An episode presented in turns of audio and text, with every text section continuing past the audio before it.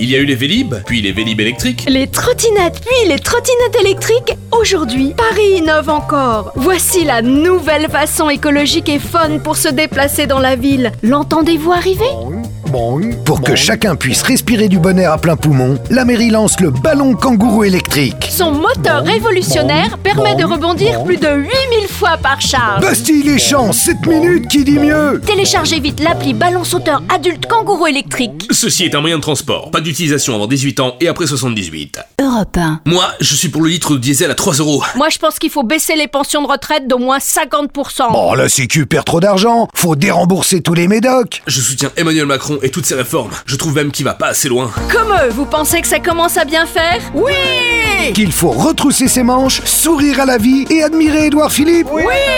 Alors, rejoignez le mouvement des Gilets oranges. Le 29 novembre, c'est la première grande journée des Gilets oranges. Surtout, ne bloquez rien, mettez votre gilet orange et redoublez d'ardeur au travail.